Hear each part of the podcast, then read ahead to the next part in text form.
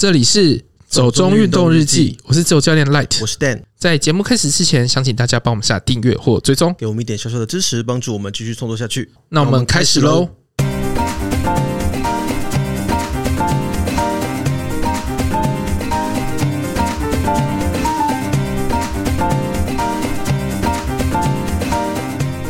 外籍山友拆布条引发论战，张景生也参战。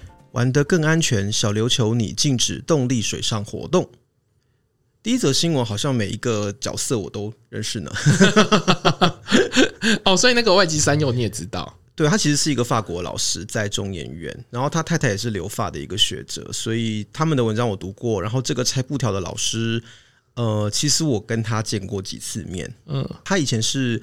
我不知道你知不知道，法国他们在亚洲地区有一些驻外的研究中心，嗯，叫近现代中国研究中心，在北京、台北跟香港各一个。然后这个老师其实之前是台北这个中心的主任，所以以前我参加过他办的一些活动。哦，所以这个这个角色你都对对对，但张景生，张景生我没有直接认识，但是我。有一些好朋友在他底下工作。哦，对，所以我知道张景森是一个很爱爬山的人，然后经常也会针对爬山的一些问题提出一些他个人的想法，这样子。我只知道张景森很爱跑马拉松，马拉松我倒是不知道。哦，因为我帮他报过。啊，所以这件事情就是大家对这里面的人都很熟，对不对？我我不熟那个外籍山友啊。哦他其实就是一个怎么说呢？环保宅嘛，我不太该知道该怎么讲哎。哦，对啊，因为他自己是做社会学研究，然后我知道他很关注环保议题，所以以前我跟他接触的时候，他做的一些，比如说 keynote speech 或者是一些发表，都是在讲什么核安全啊、一些环境议题啊这一类的，就他自己最在乎的是这个。所以我记得那时候我有看到他的文章，嗯，他发文的第一时间其实我就看到了，他就自称自己是。什么林北环保罗？哦，反正就是激进派的环保人士。我觉得有一点啦，因为他他叫保罗嘛，他就说自己是环保罗这样子。哦，对啊，反正我就觉得就，就你发这个文章，我觉得个人没有觉得很妥啦。那果不其然，后来就延上。因为我觉得登山布条这个东西，在台湾某种程度上也是登山文化的一部分嘛。对，我觉得有时候我们自己上山也都还蛮会依赖那些布条的。会啦，可是有时候就会觉得同一个点绑那么多要干嘛？对，其实后 就是变成呃，有时候那条路已经很多人走了，然后它就已经变成是一个到此一游的意思。对，就是有时候那个登山步条哦，有一个点。它可能就是绑了大概二十条，对对对，尤其是有一些地方路基其实很清楚，是真的没有必要绑那么多啦。对，但是像我去登那种原始的山，就真的还蛮依赖的。对啊，对啊，可是其实这也是国家政策啊，因为其实我上次看到一个不知道是哪一篇新闻稿还是什么的，就有提到说。呃，如果是由国家负责维护的步道或者是山林系统的话，嗯，其实它是不准你去放私人的指标的，嗯，它一定只有国家的指标可以在上面出现，嗯，那这些地方也不会出现布条啦，嗯，只是说有一些，比如说像这次我看他好像拆布条的地方在界茂斯上加明湖嘛，那个地方应该是政府打算要管理，但是还没有真的很介入，所以还没还有很多布条在那里。如果之后政府真的把那个地方管理起来的话，其实那些布条国家应该也是会拆掉。但我是觉得换指标吧，对对对，就换成一个国家的指标系统这样子。嗯，我我只是觉得说，他作为一个外国人啦，他可能有时候没有真的很了解台湾的登山的文化，或者是山友的一些想法吧。当然，我没有很赞成说，就像刚刚讲的嘛，就绑布条绑的跟纪念物到此一游的那种概念。可是他不是就是叫所有他跟他一起去的协作帮他裁？对。那我觉得说，他认为这里并不是一个很难的路线，不是终极山或什么的。那我觉得他认为说，这边可能是一个很简易的路线，就大家都知道路，所以根本就不需要这些布条。可是我就会觉得那是你自己的想法，也许有人真的会需要那些布条，也不一定啦。对啊。那我就觉得，你如果就把它都拆光了，好像有一点过于武断、过于激进吧。我因为我在下面看到有人就是会留说，某一些队其实是。最早去探勘路基的，嗯、那你怎么？如果你真的很认识台湾的话，你怎么会去猜那个？而且其实的，其实有的时候，我觉得透过那种布条，你也可以多多少少理解那条路是怎么从无到有的被大家走出来，嗯，怎么从一个探勘路线变成一个观光路线？对啦，的确是需要管理，可是我觉得这个是大家还要再讨论的事情。我记得每几年都会蹦出来。对，其实之前就已经讨论过了啦，到底是不是山上需要真的那么多的登山布条，那是一回事。嗯，可是我觉得那是可以讨论啦。当然，基本上你不能完全依靠那个布条，因为有时候人家怎么绑你也不知道，嗯、所以不是每个人要去的路线都一样嘛。嗯、你如果完全依赖那个布条，也不见。对，如果你是走到一个专门就是走很难的布条，嗯、你就会可能一直在陡上對。对，然后你可能就会走到一些很困难的路径，然后你自己没有办法负荷，这样子反而会变得很危险。所以还是自己要会一点地图判读。对啊，地图判读或者是离线地图下载啊，基本的一些这种东西是自己要做的。嗯。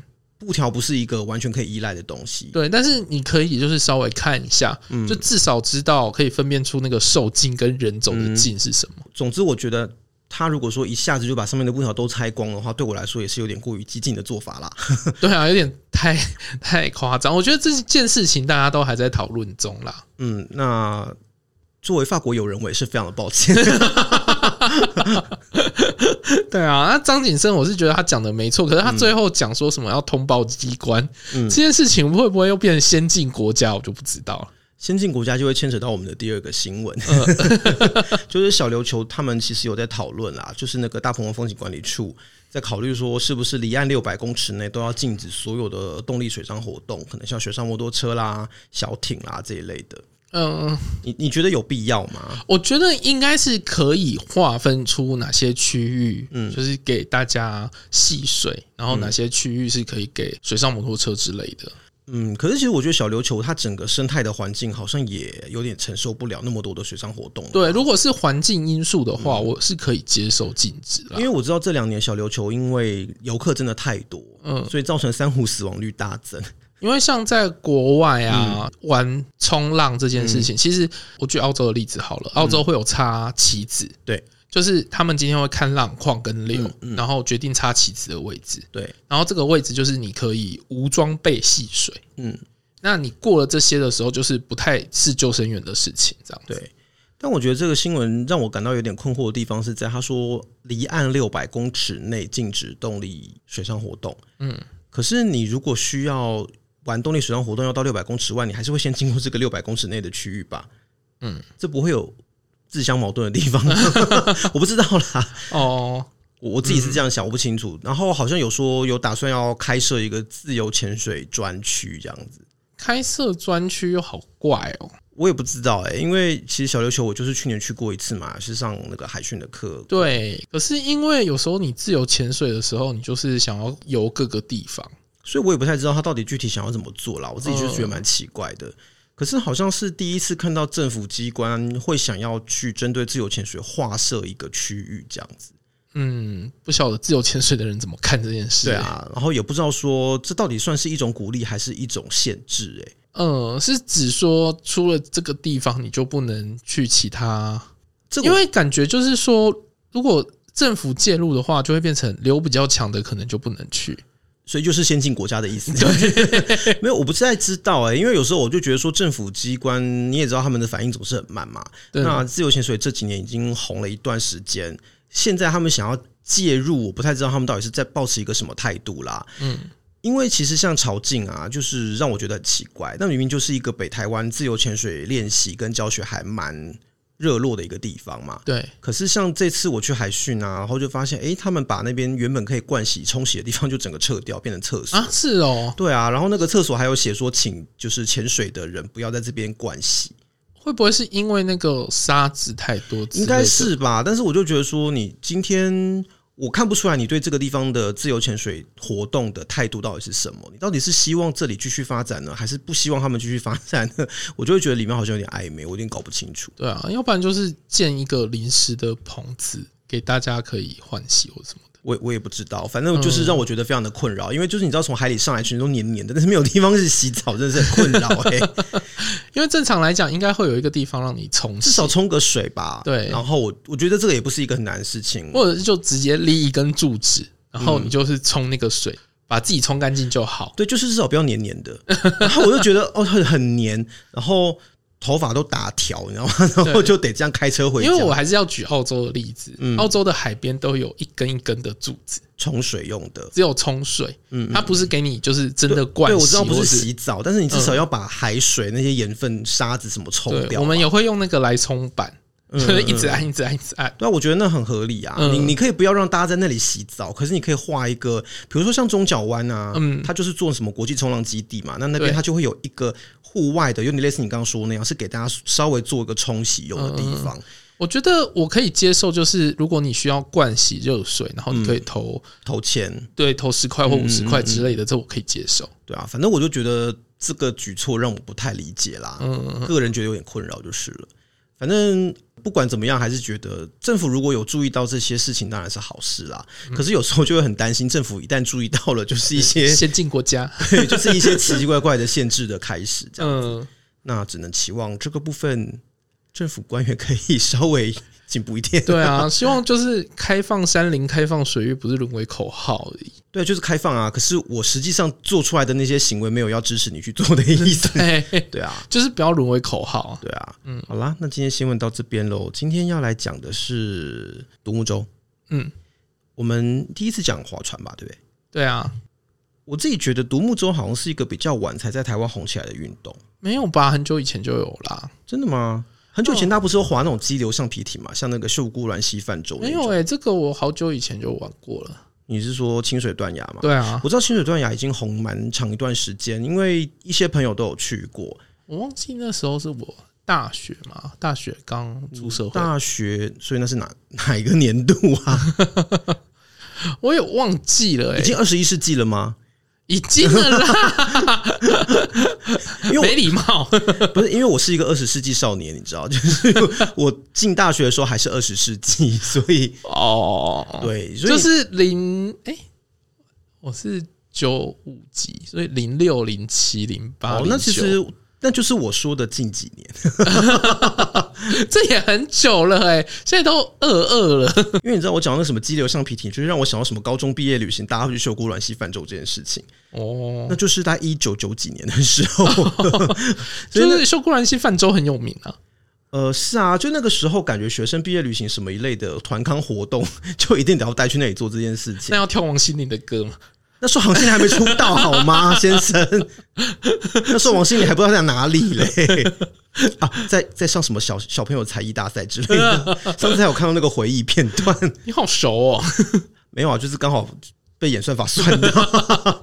对啊，反正那时候就是会划这种呃橡皮艇之类的啦。那没有划过独木舟，我第一次划这种独木舟就是之前跟你讲过在法国嘛。嗯，就是那不是踩天鹅船，那不是踩天鹅船，它真的是独木舟，要拿桨划的好吗？不是用踩的，不是像碧潭那个，不是，不要再误会了。法国没有那个东西吧？我印象中没看过，哎，不是世界各国都有那个东西吗？是吗？我不知道，哎，可至少我在欧洲没看过啦。我只有在，你是拒绝观看吧？不是拒绝，反正就是在欧洲划过一次，然后是那种河川的那一种，所以其实水流还蛮平稳的。我觉得它没有什么太就像碧潭那样吗？不是，中间还是有一段小小的落差哦，大概五十公分高吧。对，所以其实我自己我自己的独木舟经验真的很少很少。然后去年其实本来我们有安排一次那个嘛清水断崖独木舟，就是你有划过那个。对，因为清水断崖真的平常我们如果走苏花公路的话，就知道它很险峻。可是其实你得要从海上看，你才会觉得那个断崖有多么壮观这样子。嗯，所以一直很希望说啊，有机会可以去用在海上的角度去看一下。不过因为那时候刚好就是碰到疫情升三级嘛，所以就整个行程就取消。反正就是疫情，很多事情都打乱。对对对对对。那我觉得这个应该算是最有名的吧。嗯，目前听到朋友有去划过这种海上独木舟的，几乎都是清水断崖。我有听过龙洞啦，还有 SUP。哦，可是龙洞我觉得好像划 SUP 是不是比较多啊？嗯，也是有滑这个的，还是是滑 SUP 的人本来就比较多，SUP 也是后来红起来的。对，對,對，我记得是比后来红起来，比划独木舟晚一点。可是我之前就是有问朋友要不要去玩 SUP，被朋友狠狠的拒绝。为什么啊？他就说玩 SUP 就是会有两个大考验，嗯、一个是你必须随时处于一个核心紧绷的状态，他觉得很折磨自己；另外一个就是很晒，哦，他就是说没有想要在那边一直核心紧绷的晒太阳，他觉得这个。整自己的一个活动，对啊，所以一直到目前我都没有真的体验过 SUP 啦。嗯，那这次独木舟其实我觉得也是一个蛮巧合，因为刚好有个机会去苏澳啦。那苏澳这边最最知名的应该是冷泉吧？可是就想说，除了泡冷泉之外，在那边要住一个晚上，不知道还有什么事情可以做，然后就发现，哎、欸，其实可以去划独木舟，哎，这样子，我从来都不知道那边有划独木舟的活动。嗯，我知道好像在南边一点，在东澳那边有，因为粉鸟林那个地方，我看蛮多独木舟跟 SUP 的人也会去。好像整个东部海岸很多人划独木舟，哎，整个吗？就一路从龙洞啊，然后这样宜兰那边下来，龙洞其实算北海岸吧，地理要重修。对啊，不算东北角吗？差不多啦，大马虎眼。好，反正这次其实刚好是跟饭店配合啦，就是他们有一个提供 SUP 跟独木舟的店家，嗯，然后反正饭店就会说，哎、欸，我们有这样的一个活动，这样我就觉得，哎、欸，还蛮有趣的啊，就试看看。但我觉得这次也是有一点整自己啦，嗯，因为你知道这是我第一次看日出吗？哦，是哦，年年过四十，我才第一次看看日出。哦，好。因为以前就会年轻的时候啊，就是跟同学啊，或者跟社团什么出去玩啊，然后大家也都会说，比如说到绿岛到哪里，大家都说，哎，明天早上要不要去看日出？可是就从来都没有真的起来过，因为你知道晚上大家一定会什么喝酒聊天、打牌干嘛的，看电视就会搞到很晚，每个人都搞到三点半睡觉，你要怎么四点半起来？哎，你讲到这个，我就想到。嗯之前就是跟朋友，嗯，就是在跨年，嗯，然后也是喝酒啊、聊天什么的，然后就五四三二一嘛，对，然后就跟大家玩到一点，嗯，然后隔天突然就是朋友说他们家都有看日出行程，嗯，然后就还没有醒的状况就。骑着车去七星山，你就只是被打包带走而已吧。因 为重点是你朋友他们家有这个习惯，可是你朋友也太矜持了吧？我都没有这种朋友哎、欸，我朋友都很软烂的，可能参加社团也有关系。我觉得这就是同温层吧。因为我觉得在乐团就是会认识很多糜烂的人，然后大家都只想要喝酒跟躺平而已。所以以前对，当然不是没有人提议，可是每次都有人提议，但是从来没有人醒来。这次真的是第一次去看日出。就所谓的日出独木舟这样子，听起来有没有觉得浪漫？可是我第一次独木舟超好笑的，怎样？就是社团好不容易定到了一个独木舟的时间，因为那时候真的才刚出来独木舟的时候。嗯，你说独木舟这个活动刚在台湾开始红的时候，对对对对，然后就很难定啊，就是不知道要多久之前定这样子，然后我们就抢到一个时段，就是整个社团三十几个人可以去，好多。嗯哼，然后然后就去了，然后接着就说，因为我们是订那种日出团嘛，嗯，可是那附近你基本上很难找到什么民宿，尤其在那个时候，那里有民宿吗？我对那边的印象好像只有一个水泥厂，欸，对，所以那个时候其实店家有给我们两个选择，对。可是他说好像没有办法住那么多人，所以就叫我们拆两团。嗯，如果有人有车的话，可以就是住花莲市区，然后早上早一点开车过来。嗯哼。二就是住他们民宿。对。然后他就冒出第三个选项，嗯，就是睡在海边，就是嗯，就是搭帐篷睡在海边。哦，他们有提供帐篷是不是？他们没有，没有，没有。他就只是提议说你们可以做这件事情。嗯哼。然后呢？然后，因为好像是主办人太晚去借帐篷，还是怎么样吧？嗯，然后就是借不到帐篷，只借到地垫。哈，哦，OK，所以我们就在海边睡在地垫上，然后没有帐篷，对，露天这样，嗯，很浪漫啊，以天地为帐幕，不不觉得是一件浪漫的事？就整晚睡不着啊，只有地垫，所以你们也没有准备睡垫之类的东西，没有。啊、那边应该是砾石滩吧？没有没有，那边是沙滩。哦，是沙滩哦，那还好。我想说，你们睡在鹅卵石上吗？不会觉得腰酸背痛吗？然后就是我们真的就是 literally 从就是海平面一直到划船，就是这样一直看那个日出，从睡觉一路看到海上。我觉得好辛苦，因为根本睡不着啊！我发现没有帐篷真的睡不着哎。可是好像有些人喜欢这样哎。你说完全无帐篷吗？连天幕都没有？就是有些人不喜欢那个被遮蔽的感觉，他可能很向往一种解放的感受吧，我不知道。可是我觉得睡海边就是有一种不安全感。不管在哪里，只要是户外都没有安全感嘛。因为我们就在山里，难道比较有安全感吗？不是不是，因为在那个海滩啊，嗯，它就是真的完全是空的，没有任何遮蔽。嗯，你又不知道今天涨潮到底会涨到哪里。啊，所以你可能睡一睡 就睡到水里面去，就被带走了。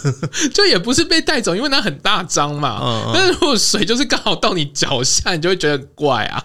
因为你也没有帐篷，你只有地垫而已。你们那时候几岁啊？大学哦，好啦，大学大学还可以啦，就是犯一点蠢，我觉得也没有什么太大的 问题。好笑，对，就是有点荒唐而已。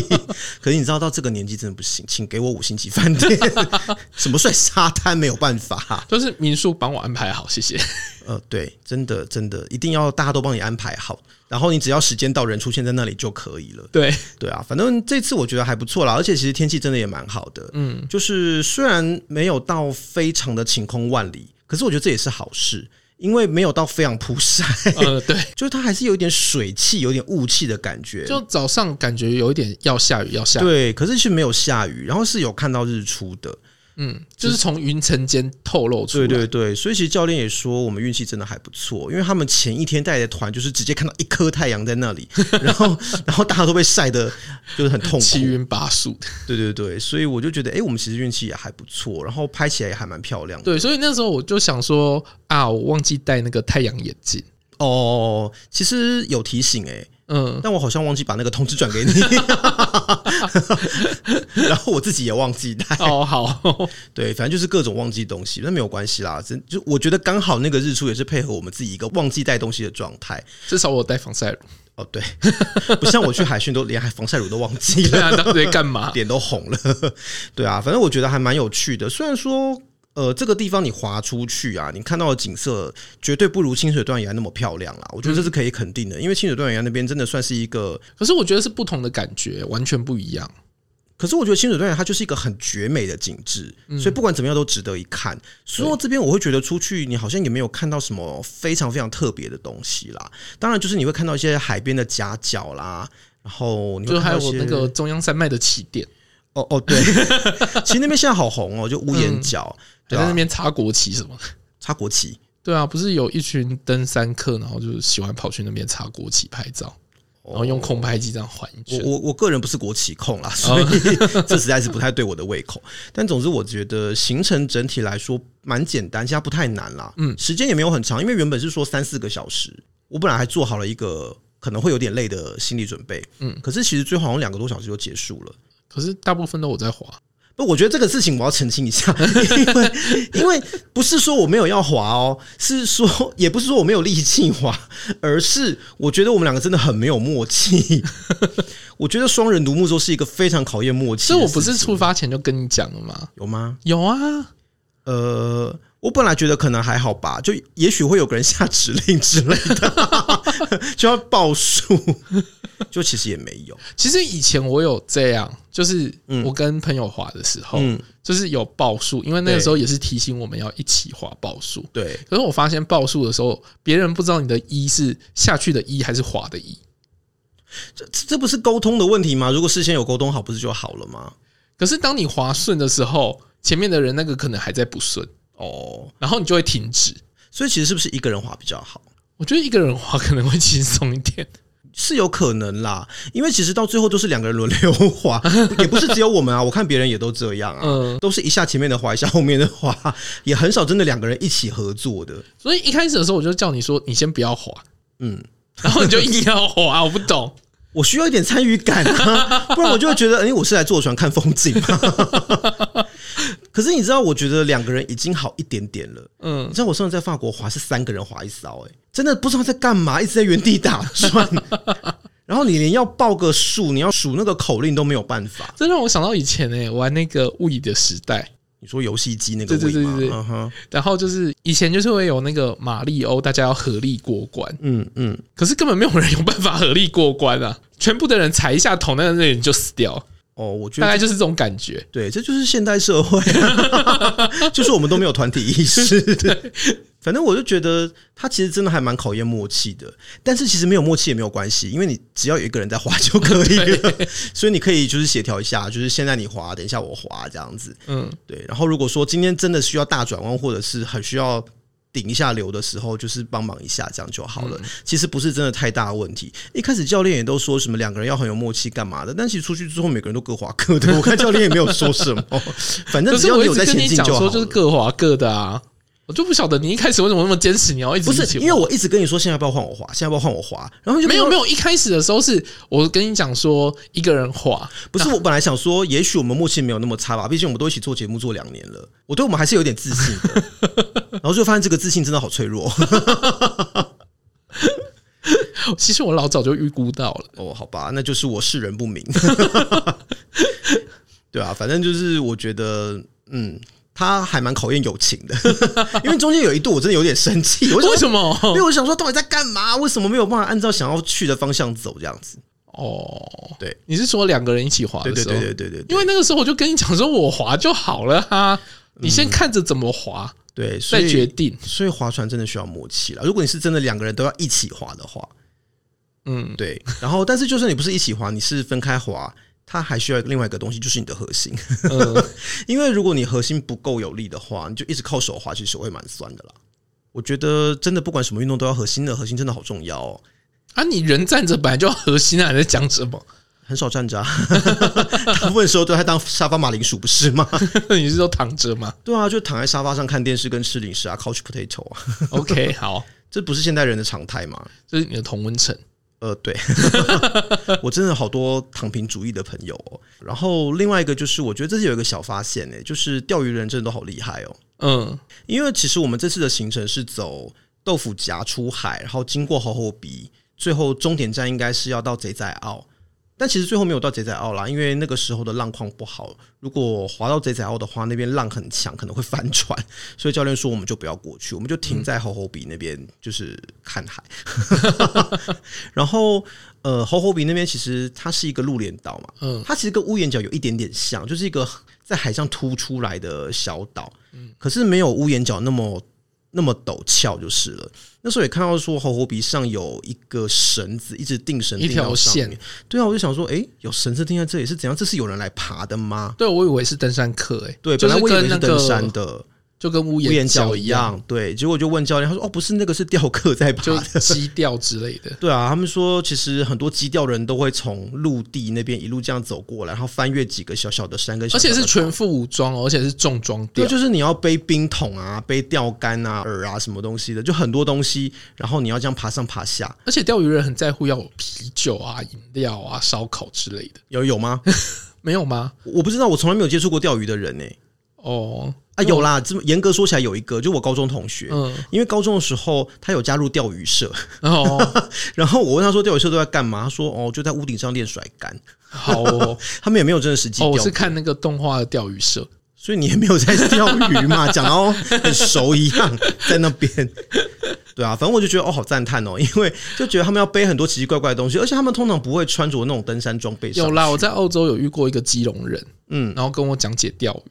讲解钓鱼，就是我们那边也是靠海边嘛，嗯，他们有做那种钓鱼的平台给你去钓，嗯嗯，然后他很喜欢钓鱼，就带我们去钓鱼，然后讲解这样子。哦，OK，所以你自己也有钓？有啊。那你觉得钓鱼是好玩的事吗？我觉得如果只是钓那种小鱼的话，会比较有趣；然后如果是钓大鱼的话，会比较闷。为什么？大家不是都喜欢钓大鱼吗？可是钓大鱼的话，你就要等很久啊。哦，嗯，然后如果你是钓小鱼的话，其实你饵丢下去，很快就会有鱼。哦，是哦，嗯，好吧，我是真的完全没有经验。反正我这次就觉得说，钓鱼的人真的为了要做钓鱼这件事情，他们可以克服好多困难，让我就好佩服。哦，对啊，我都觉得每次去什么龟山岛啊，或基隆屿啊，然后有那种对。那种小礁岩上面一堆钓鱼客都觉得好厉害，他们真的都会涉水啊，干嘛？然后爬到那种礁岩上面，在那边坐一整天晒太阳。不是那个已经不能涉水，那个一定要船哦。对对对，停在那个礁，反正我就觉得很神奇。钓客真的会出现在各种神奇的地方，我觉得非常的奇妙。总之，这是这次比较大的心得。可是，其实我觉得这个路线啊，虽然它可能没有清水断崖那么漂亮，但是它其实有几个点是很有趣的耶。嗯，你自己有觉得吗？有趣，你是指怎么样的有趣？呃，知识上的有趣。我以为是说什么划船之类的地方。好，那不然你先讲好了。就是你觉得划船，或者是这个行程本身，你有觉得什么有趣的点吗？可是我觉得以前就是有一个点让我觉得蛮有趣。是什么？就是划船其实跟冲浪很像。哈？什么意思？就是你其实要读懂浪。嗯哼，你比较好上岸。上岸。对，因为我们那时候去清水断崖的时候，嗯，其实我们中间休息的点也是在清水断崖下面，好像有一个沙滩，嗯，我有点忘记，因为那太久远了，嗯、反正就是那附近有一个沙滩就对了。对，但是你知道沙滩就会浪很大。但是你只要读懂浪，嗯，你就可以很顺利的让你的船直接就是滑进那个沙滩上。哦，就是你能够看得懂浪况的话，你就知道什么时间要往哪里走或干嘛，要做什么相应的举动。嗯嗯，就跟游泳也很像，游泳也是要看浪况。可是说水上活动不是都差不多这样？对对啊对啊，只要你懂得读懂浪况，就会觉得那个很有趣。对啊，如果你要潜水的话，应该也要读得懂吧？对，就是对浪况啊，对流的状况要有能够基本的掌握。可是。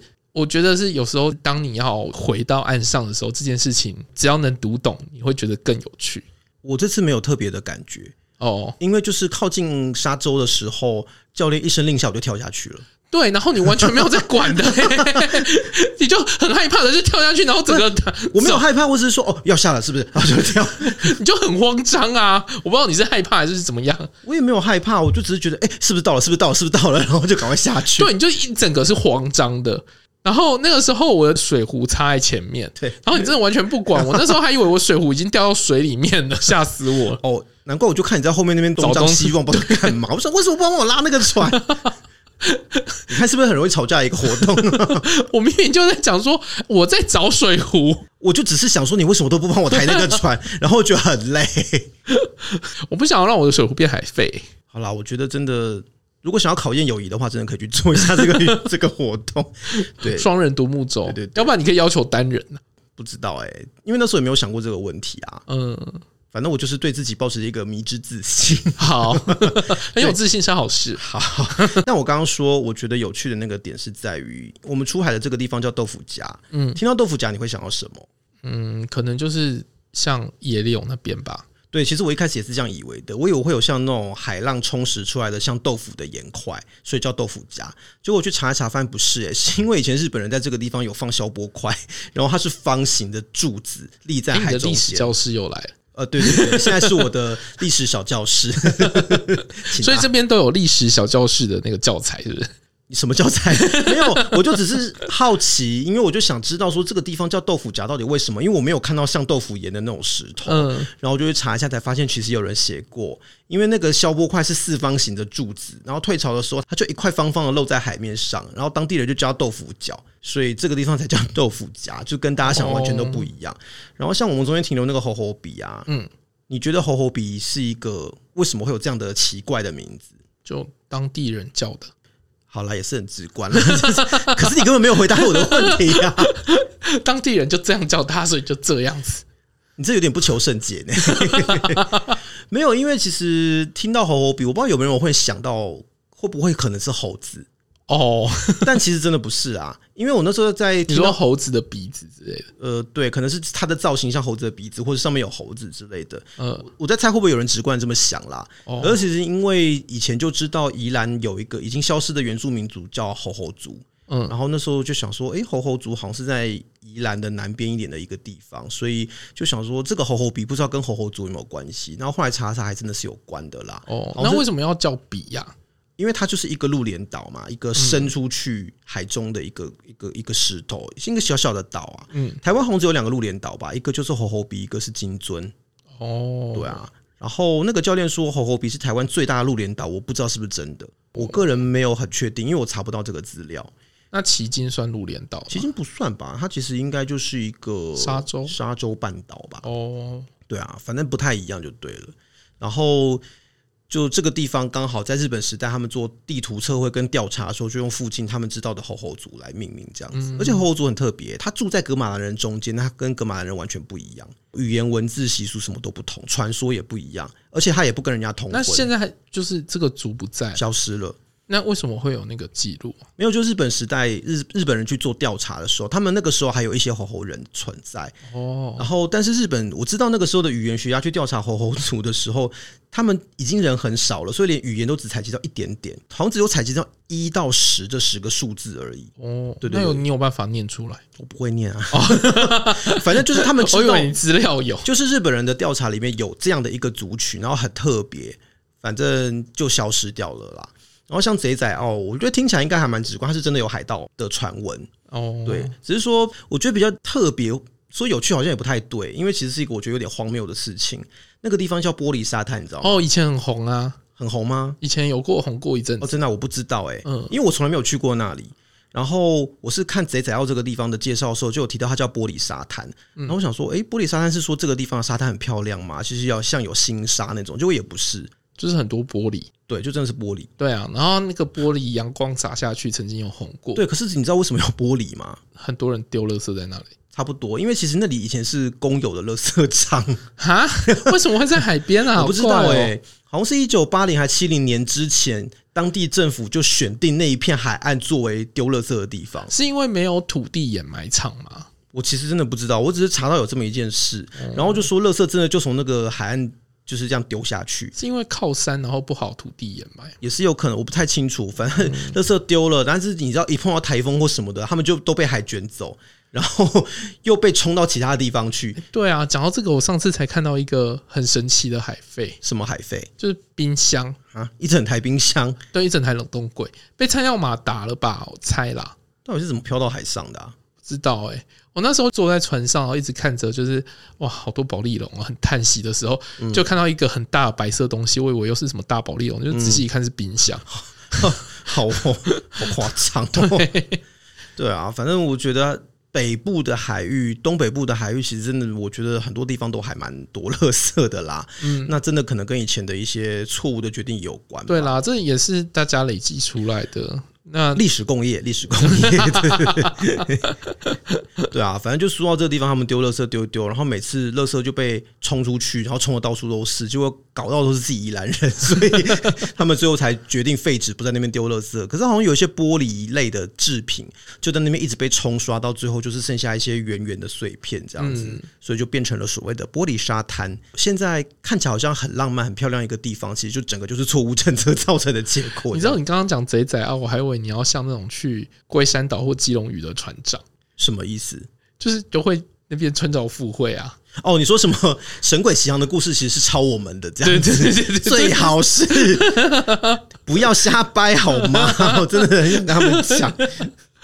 我上次听到那个最好笑，对啊，说什么说荷兰人把他带回去写成故事，变成金银岛的故事。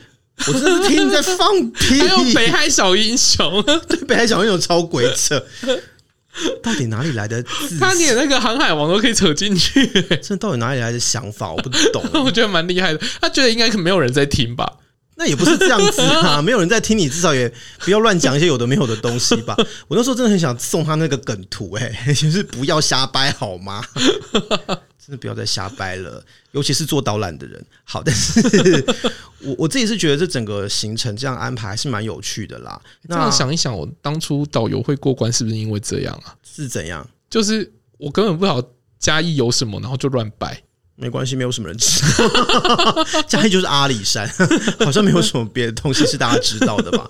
所以你就只要讲个一两个，因为我觉得考那个东西也不是一个真的很要求你讲什么仔细的东西。对啊，你看台湾可能全部都知道。你看带国旅的导游很多也都在鬼扯，就是你懂得鬼扯，我就让你过关。嗯，也是有可能，就是你只要敢面对陌生人，然后滔滔不绝的讲话就可以了，这样子。嗯，我觉得这真的是一个糟糕的事情。不是因为国外考导游，尤其是像法国、像日本，都超难的哎、欸。他们、哦、嗯，法国考导游非常的难。那我有个学姐考到日本导游，他们那个真的也要很专业，因为他们觉得那个是他们整个国家的一些立国跟对外宣传自己文化的一个重要管道，他不能让你乱讲。我我相信是啦，可是因为那时候他抽题就是很随机，对。可是你又不可能整个台湾都认识。而且你知道吗？我抽到一个就是你要介绍台湾最有特色的地方，然后我就想说，那我就介绍台南古都好了。嗯，结果那个评审不要我介绍台南古都，要我介绍一零一。好哦，一零一有什么好讲的啊？我就觉得莫名其妙，而且我也不熟一零一。好了，反正过关就好了。重点是这个。好啦，其实这是我第二次划独木舟的经验啦，然后也是第一次在海上划独木舟。其实跟之前在河川上划的，上一次不是踩天鹅船，就说不是天鹅船了，不要再跳针了。哦，好啦，对。然后因为就是有浪嘛，所以我觉得它比那种河川啊、湖泊这种相对来说比较近水区域要难一点点，但是也。我觉得更有趣啦，应该这么说。我觉得一个人滑真的比较轻松。对，其实如果 不想考验你们的友情的话，真的就一个人滑就可以了，你 就不要想着团队合作了。真的没有团队合作这回事，不要再不要再做梦，自欺欺人。真的，那我觉得其实说真的，滑独木舟，你要说它难也没有很难啦，要一点体力就是了。基本上是一个我觉得还蛮容易可以完成的活动，因为像我们团里面有那种阿公阿妈。对啊，对啊，就是老人家他们去滑也滑得很开心，这样子。嗯，我们以前的时候还会要求，就是我们要拖到救生衣跳下去玩水。那是因为你们全部都是救生员？对啊，反正我觉得基本上你只要找到一个比较呃可靠的店家跟教练来确保你的安全的话，应该都可以玩的还蛮尽兴的啦。对啊，而且就是事先沟通啦。嗯，因为像我第一次去的时候，那个教练最后很语重心长跟我们讲说：“你们团是我们带过最久的团。”因为你们就没有要听指挥的意思，我们就会跟说教练教练教练，我们在这边这边好美哦，我们跳下去玩一下。教练一定觉得遇到 OK 辛苦，这哪是 OK 的行径啊？呃，半个，为什么是半个？对啊，好啦，反正我是觉得，如果说之后到苏澳，除了冷泉之外，真的也可以考虑玩一下独木舟啦。可能不像清水断崖那么漂亮，但其实应该还是会蛮有趣的。对啊，那最后想问一下大家有没有什么划独木舟的经验？